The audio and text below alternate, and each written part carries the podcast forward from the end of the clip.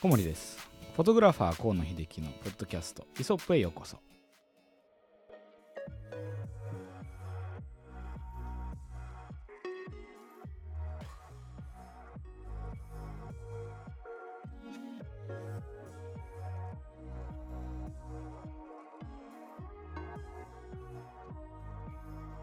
今回は第14回目の放送ですね。えっと1月も第2週目になりましたがなりましたね、はい、いかがお過ご過ごしでございましょう健やかに過ごしておりますよ。おお正月を満喫していただいたと思うんですけど、うん。あれですね寒いですね。いやっぱりちゃんとやっぱ寒波だから予報すごいね、うん。ズドンときますもんね。ねガツンとこう来るじゃない、うん。びっくりしましたいやだからまあねこれ聞いてくださる方やっぱインターネットでね一応日本日本全国にいる体でうん。我々喋ってると考えると まあ半端ないね北海道とか寒いんだと思うんですよね。そうですよね。うん。12月のなんかクリスマス前後らへんになんか超絶雪降って閉じ込められたみたいなニュースいっぱいありましたあああったね。うん。関越5時間とか、まあ、5時間じゃないやもう2日とか3日とかだよねね。そんなはい、勢いだもんね。なんかちょうどその頃河野さんロケハン行ってたみたいな。俺ねどうだったのかなと思って。それのねあの実はあれなのよ。それよりも若干タイミングが早かったの,、ああそうだったんうですね、ん、あの僕が行ったのはね秋田青森。あじゃあもうまさに。もうまさにね 豪雪地帯。本当にね後ろから雪がやってきてるような状況で逃げ帰ってきたような、危ねうん、そんなタイミングだったんですよ。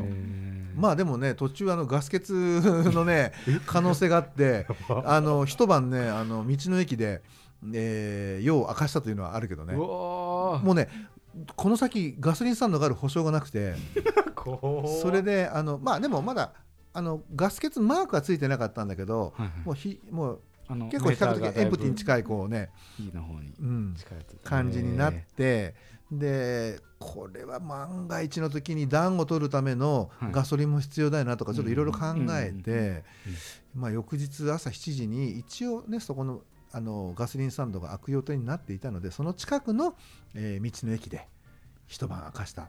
ーただ僕ね寝袋持って行ってたのよ。あうんこれが快適すぎてもうねあのお店が開く過ぎて過ぎてる時間まで 爆睡してしまったというね。あのまあそんなオチはあるんだけど。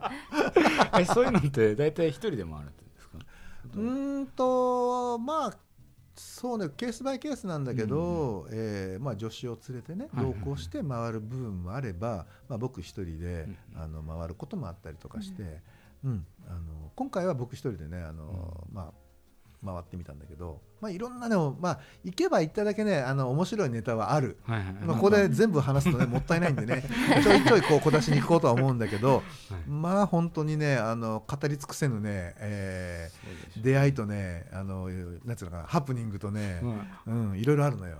ある意味あれですもんね。そんな仕事で旅できてるみたいな感じですもんね。まあそうそうそうそう、うん。まあ、仕事にかこつけたようなね、はい旅ではあるんだけどやっぱりあのなんすかな外に出るとそれだけのねあのなんかなイイベントというかね、うん。うん出来事はあるのでぜひとも皆さんね、まあ、こういう時期ですけどあのぜひそうですね。一人旅で楽しんでください、はい、ぜひぜひ動けるようになったら。動けるようになったらか、い。なったらね。あのそうなんですよ。それがまさに今問題でまあ自分がこう、まあ、とりあえずまだ大学生なんですけど、うん。こう冬になってくるとこうスキーに行きたい。そうだね。スキー、スキー行こうぜみたいなのがあるんですけど、ね、行っていいのかなっていうのとなんかスキー場の方はめちゃめちゃ対策してるみたいな報あの報道はずっと,、うん。うんえっと去年のもう冬からやってましたけど、まあ行ったら行ったら多分大丈夫なんでしょうけど、まあ、山だしねそんなにこうね密になんかね一緒になってこう喋ることでもまあ喋るじゃないどちらかというと問題が行くまでの車とかそういうやつだと思うので、まあ。そうだよね。まあどっちにしろあれ大学生があの車に集まるとよからぬことばっか起きるんでそれはまあ依然とあの変わらず確かに。危険は危険なんですね。うん。まあ密になりやすいわなそここだよね。のこのため頑張って免許取りましたみたいな人の運転でうん。よろみんなで。怖いよね。一回乗ったことあるけどね俺も蔵王行く時にね あの大学生の方のね 運転。いやもう本当に怖くてね。あの寝てていいですけど寝れませんみたいな。いや本当そうですよ。なんかあの右車線見る側とうん。見る役と左車線見る役みたいなのが入ってたら見たいでみたいなこと言われながらそうそうそう高速をそろりそろり入っていくみたいなとね 高速でねブレーキだけはね急に踏んじゃダメですよ。ああ確かになるほど。駒みたいにくるくる回るからね。あーなるほど。一回それやられたの、え車が車があのそうだから前にやられたってその大学生の方がね運転していい？絶対ブレーキね踏んじゃダメだからね。とにかくあのアクセル離して減速していくんだからねって分かりましたとかって言っていながらバーンとブレーキ踏んだ瞬間くるくるくるくるくるって本当にねあ車ってこんなに回るんだっていうぐらいね回った高速で高速の中で真ん中で、大丈夫だったんですかうん、とりあえずその時はまだあの東北道だったし、そんなに車いなかったのとあと朝方だったんで、ああなるほどまだ交通量が、うん、だけど結局ねガードレールの端に少し当てて車のね角はバンパー角はねすったかへこんだかしてたと思うよその時もうずいぶん前の話だからねおー気をつけよう気をつ皆さんけようね本当気をつけてくださいね。安全運転でね スピードを出さないブレーキは踏まないね。それで頑張っていきましょう。はい。そうですね。あのーそれでまあ、うん。いざ山着山いたらの話なんですけど、はい。少しまあスキーとまあひあのー雪の話が付随してくると思うんですけど、冬のこの撮影みたいなのってやっぱり変わってきますよね夏とは。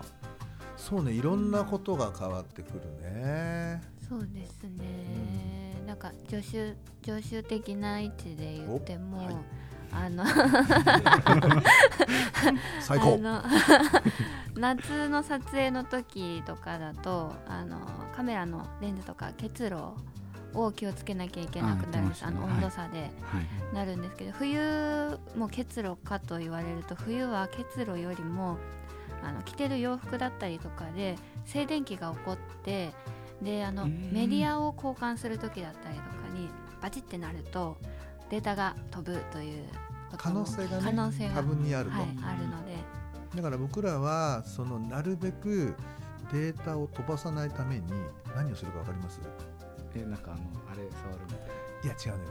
その場で交換しないで済むようにあの容量のでかいのにするんですよな。なるほど。考え方はいろいろあるんだけど、あのー考え方いろいろあって、うん。こまめに変える方が例えばもし仮にねあのねなんだっけ、えー静電気で失うにしても、うん。枚数が最小限であのー済むでしょっていう考え方もあるんだけど逆に一番いいのは触らないのが一番いいそうですよね、ん。その確率も上がってきますし、ね、そうそうそうそう。だからダブルうダブルのその大体入れるところとススロットあるでしょ、はい。ダブルスロット。これ両方ともあの同じものをこう記録するようなことにあの、はい。設定にしてで大容量のカードを入れる。大容量って大体どれぐらいなんですか今？今は512とかあるよね。ありますね。512ギガとかははいうち使ってるよね、はい。うん。僕のパソコンよりも容量あそうそうそう。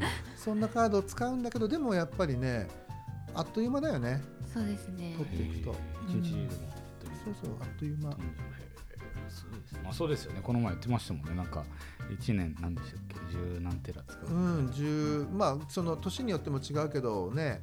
大体1718テラから20テラぐらいだよね、うん、だからまあかなりの枚数になるよね、はそうですね。あのスキー場まああの僕雪国に育ってたんですなんかスキー場と言わず、冬外に出るとやっぱ雪が積もってるとい、うん、眩しいみたいなのがいつもしいよねあったんですけど、なんかその撮影とかでそれ環境が変わることによってなんか変えなきゃみたいな対応とかってあるんですか？でもあのふ雪山とか寒いところに行くとあのバッテリーの減りが早くなってくるのであの予備のバッテリーは多めに持っていくとかっていうふうにはしてますね。大変だ、大体ね2割ぐらいねあの落ちるとは言われてるんだけどねまあこれもあのどこに保存しとくいや他にしとくかによっても変わってくるんだけど。あったかいとこ入れてくそうそうそうそう。めっちゃ大きい子。ポケットの中全部バッテリーに。まあそれはなんか。なるほどね。そうですね。他には？あとあとあの手手を使うのでえっと回路というかあの普通の北海道だと手が冷たいとすぐあの冷たくて何の意味もなくなってしまうんですけどでも手が使えないとあの落としちゃったりとかそれが一番怖いので、女子とかの方は多分特に手を温めてなきゃいけないとは思うんですけどその時にあの炭炭の回路がありまして、うん。はい、それはあのずっと炭があったかいままなので冷たい手で触ってもあの保温されてるというか、うん。温かさが保てているのであのそれを持つようにして手を温めて作業してます。これねうちの事務所はね伝統的にねあのそれを使ってるのよ。あの、うん。結局ねなんか炭のねこうバーみたいなのがあって、うん。それに火をつける。で本当にこうすなんかねあ昔の安価みたいな感じなのね。あの、うん。あ温めるね、はいはいはい。あのでほぼね温度があの一定というか要は外に出しておくとあのほらほ、ね、あの北海道とか、ああいうのってすぐ冷たくなるじゃない、冷たくなりますうん、それがずっとねあったかい状態であるからえ何それ？えすごい。初これはねこれはあのエコよ。あの、まあ、エコなのかな？わかんないけどまあね長続きするっていう意味であれですよね、そう。じゃんじゃんじゃんじゃん使わなくてそうそうそう。だから割とね山系の撮影をされてる方とかも使ってたと思う。最近はねあの USB でレンズを温めるレンズウォーマーとかっていうのがあったりするんだけど、USB の電源を使ってね、結局それも電池なんであれですよね。減るときは、うん、そうそうそうそう。だけどそのねそその USB 電源を使ったウォーマーが出る前までは、うん。そういったあの火火でねあの火で起こすうーほあの回路それをこうレンズにこうくくりつけてレンズを温めてたとかって。あのねこれ夏でもね光源とかで撮ると結露しちゃうのよレンズが。だからレンズ温めておかないととかなきゃいけなくて。相対質そうそう。そうそうそうへえっていうね、まあ、それを使ってるんですようちは。もうずっとだね、はい、うん。ん？うんそれ火つけるってことですか？そうそうこう本当にねえっ線香とみたいな状態ってこと？えっとね、厚みがね、えっと1センチ弱8ミリぐらいで,、うん。で長さがね15センチぐらいで、えっと幅が1.5センチぐらいのねこうあの棒があのうん。炭の棒があるのねそれに火をつける。えそれがもうじりじりじりと思そうずーっと12時間は持つね、ははい、そうですね。そう。それなんかケースに入れるんですよねそうちゃんとそういうのあの石綿でこうサンドされるようなケースがあってでそれでちゃんとこう固定してであと巾着袋みたいなねちょっとこうのに入れるとずーっと温かい。最初のね火のつけ方が甘いと途中で消えちゃうけどね。あれ？あれ？なんかいつまでたっても暖かくなんねえなと思う。で開けてみるとあ消えてましたね。まあ、そういうことはあるんだけど、はい。最初にこうしっかりちゃんと火を、まあ、あのバーベキューと一緒だよね。火起こしちゃんとさえして、あのそこの炭に火がちゃんと乗ってればあと12時間ぐらいはずっと暖かい、うん、なるほどね。これは使えるよ。さ探してみようかな。いや探してみて。あの、でねその炭がなくなればその炭だけを買えばいい,、いい話だから、ああそれで変えられるそうそうそうそうそうそのあのほほかほか論ですよ。そもそもの回路がうん。すっごい画期的画期的だと思っててなんか自分ずっとドイツだったんでうん。なんかそういうそういうな進んだものがなかったのでうん。あの湯たんぽみたいになっちはいで え？みたいな。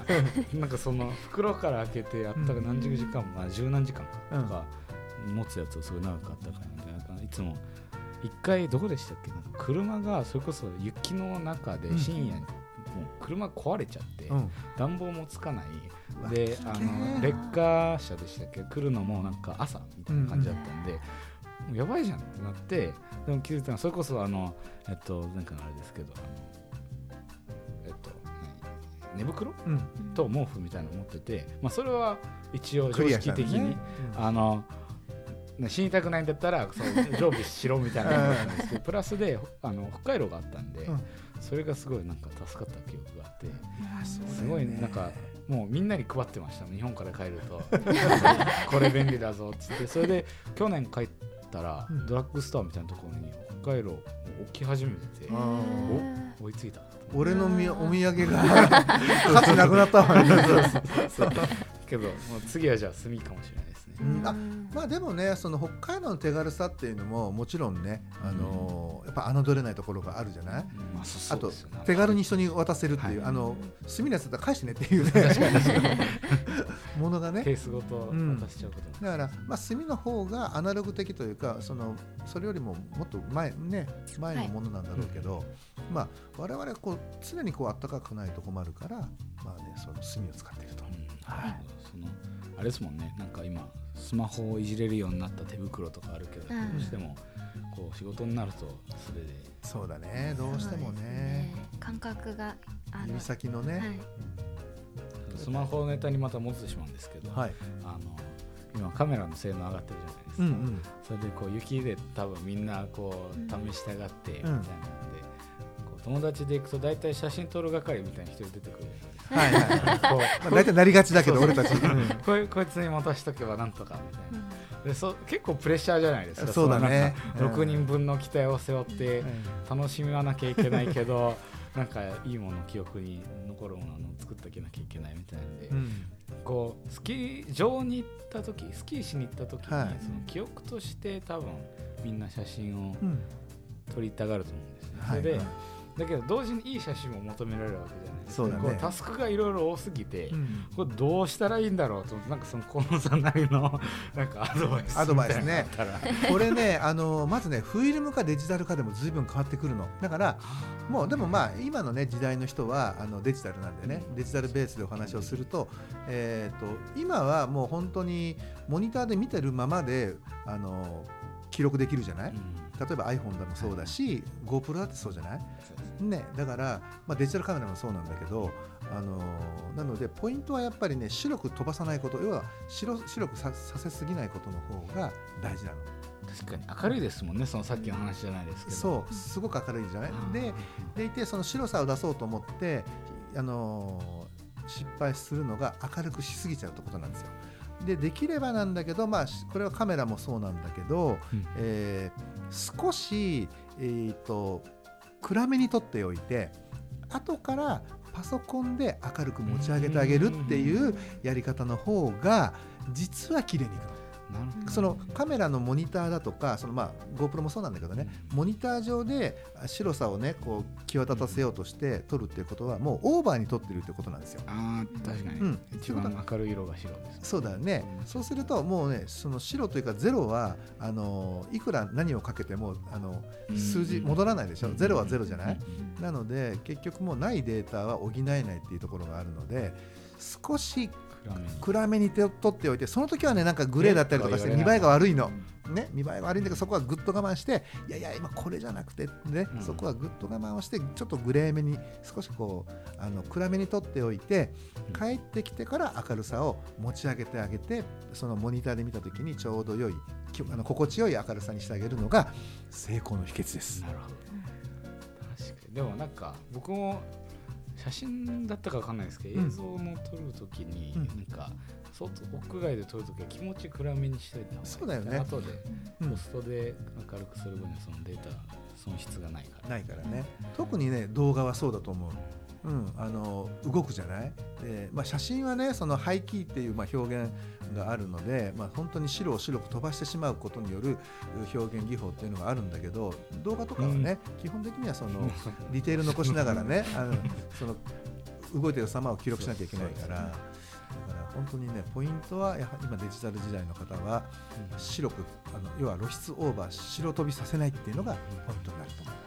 あれですよね先ほどうん言ってたと思うんですけど、GoPro がもうなんかみんな持ってるみたいなうんうだん。ちょっと思ったのが、はい。その動画のなんなんていうんです敷居が下がったからなんか簡単に撮れるものになったから、その記憶のためになんかやりたい人は逆に GoPro 使っちゃった方が良かったりするのかなと思ったりして。そうだね。そわざわざかさばるカメラ持って。ちょっとこうヤングな松下君の見解を聞いてみたいなと。そうですね。ちょっと無茶ぶり。でもなんかもう最近もみんな友達とかもなんか GoPro 持ってきてバーって撮ったりとかしてるので iPhone で撮るよりなんかなんかこっちの方がいいねみたいな感じでみんなそういう感感覚的にこっちの方がいいねっていう感じで撮ってたりとかするので、もう感覚世代感覚世代？なんていうんですか？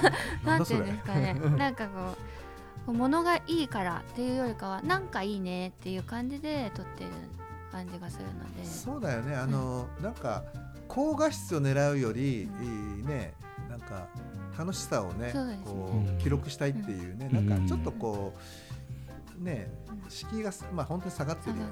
ただ本当にね、なんだろう写真で綺麗に作品撮ろうっていうんだったらスキー場じゃないじゃない？うん。だとすればもう本当にね GoPro だとか、まあ、それこそ、あのーまあ、そういった手軽なもの、うん。例えば落としても、まあ、防水とかねちょっと、うんねあのー機能が効いてたりするじゃない、はいそういう意味で言うとそういったものを使って楽しんでいくっていうのは大事かもしれない。あそうですよね、うん。その写真撮りに行く人の方が多分少ないと思うんで、ついでに綺麗なものを撮れたらいいやぐらいの感じだったら、壊れるショックをこうリスクにかけるよりも、ね。こうちょっと頑丈なものでうん。いろいろやってみるやってみるのも僕はねあのね今の時代はありだと思うんです。ただやっぱりねその本当に素敵なものを素敵に残したいとか、うんうん自分の作品として大切に撮っておきたいとかっていう時にはそこでデジタルカメラをねあの持っていってもらって、本当にその明るさだったりとか色だったりとかをねきっちりと調整してみたいなというふうに思ってるの、うん、だから皆さんにはね本当に楽しむ時にはもう GoPro で、えーもうバーンとこうね動画をもうしこたま楽しんでもらってで、えー静止画はきちっとね作品撮りとしてカメラを使ってもらって撮る、もうこのねメリハリをね大事にしてもらいたいなと。そういうふうに思う、逆にこう大きな機材を持っていくとやっぱりそのスキー場とかで仮に撮るとしたら、うんうん。撮る側もかなりのそのそもそものす滑るスキルとかがないとあんなんかかさばるもの持っていやー無理無理無そう理ですよね。そうそう。だからね どちらかというとね本当に滑るスキルがある人はそのスキーとともに撮ることを楽しめるんだろうけど、うん。そうじゃなかったらあのどっちかにしましょうっていうね。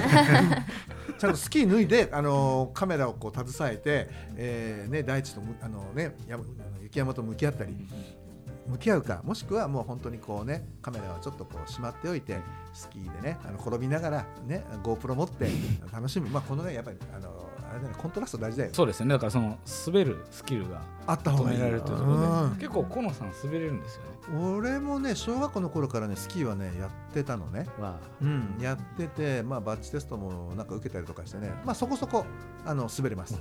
うん、で、えっとね、僕がまだね、22、3の頃なのかな、3 2、3、3、3とか4とかの頃に、えっと、ちょうどね、ガーラ湯沢スキー場ができて、ああ、はい。であそこのそのパンフレットだとかを取るっていう時に、うん。あのねその当時ね、えっと誰だったっけな、えープロの、ね、スキーヤーさんのねスキースクールがあるという、うん。それを撮影をする、まあ、当時まだフィルムの時代だったんだけど、うん。それのパンフレットのイメージカットを取るっていうので、えーまあ、下の方はねもうすでに2シーズン目に入ってたんでと当然スキーヤーがいっぱいいて。はいはいでスキーヤーがいないところで撮らなきゃいけないっていうところで結構ねちょっと上の方まで上がっていって、でまあ簡単なこうジャンプ台みたいなのを作ってねでそのえっと作ったまあもうあのスコップ持っていって。だからねストックじゃなくてスコップ持ってねあのや 雪山登っていって。で途中のこのところまで降りていって、はい。だから本当にもうなんていうかな手にはスコップだけうん。背中にはこうカメラ機材であとスキーでこう滑っていってでそこあの大丈夫そうなところに穴を掘ってその掘った時の雪で簡単なこうジャンプ台みたいなのを作ってで僕はその穴の中に入ってで、えータイミングを合わせて、えースキーヤーのその、ね、先生が滑ってきたっつって飛んだ瞬間をシャッター切るみたいえ上を飛んでいくってそうそうそうそうそう。とえー怖っ。結構ね怖かった。で 当時はまだフィルムなんで結構露出の設定も難しかったり。あちょっと待ってとかで測るわけ測るわけにいかないでしょ？で、えっと、36まで終わっちゃうんで。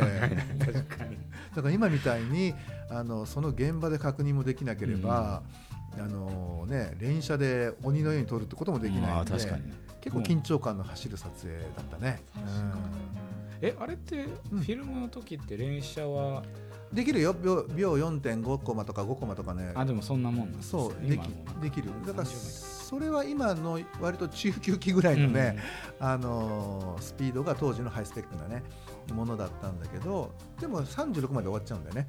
そうですよね。バーバーバーの終わりみたいな感じ。そう。だからねずいぶんだから何本かやっぱり56本飛んでもらった気がしますね。そのうん56本飛んでもらってであのそのその中で多分取れてでうん。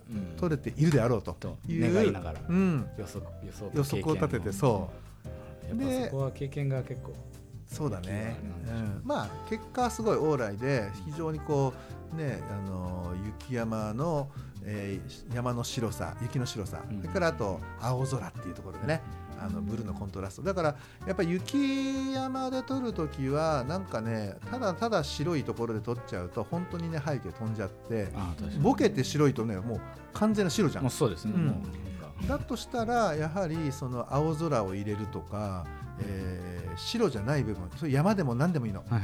木でも何でもいいから少しこうねワンポイントうんワンポイント何かあるものを入れて撮るとその雪であることあの冬であること山であることっていうことがね表現できると思うんだよね。なるほど、はありがとうございます。じゃあぜひ皆さんあのスキー場、まあ、あるいはまた雪山で撮影をすることがあったらね。試してみて。い、ちゃんとあのね 撮影を意識して行ってもらいたい。行く場合はそうですうんそう。遊ぶ時には、ね、カメラを押さえてあの収めて。で、うん、GoPro で。満喫していただければいいかと思うんですけど、えっと来週もまた引き続きこう冬のえっと撮影で、まあ、冬ならではのできることだったり、そういう話を、えーお聞きしたいと思うので、はい。また来週もぜひえーお聞きください、はい、はい。えー本日は第14回目ですね。は、えっと、ここまでとします。お疲れ様でした、はい、ありがとうございました。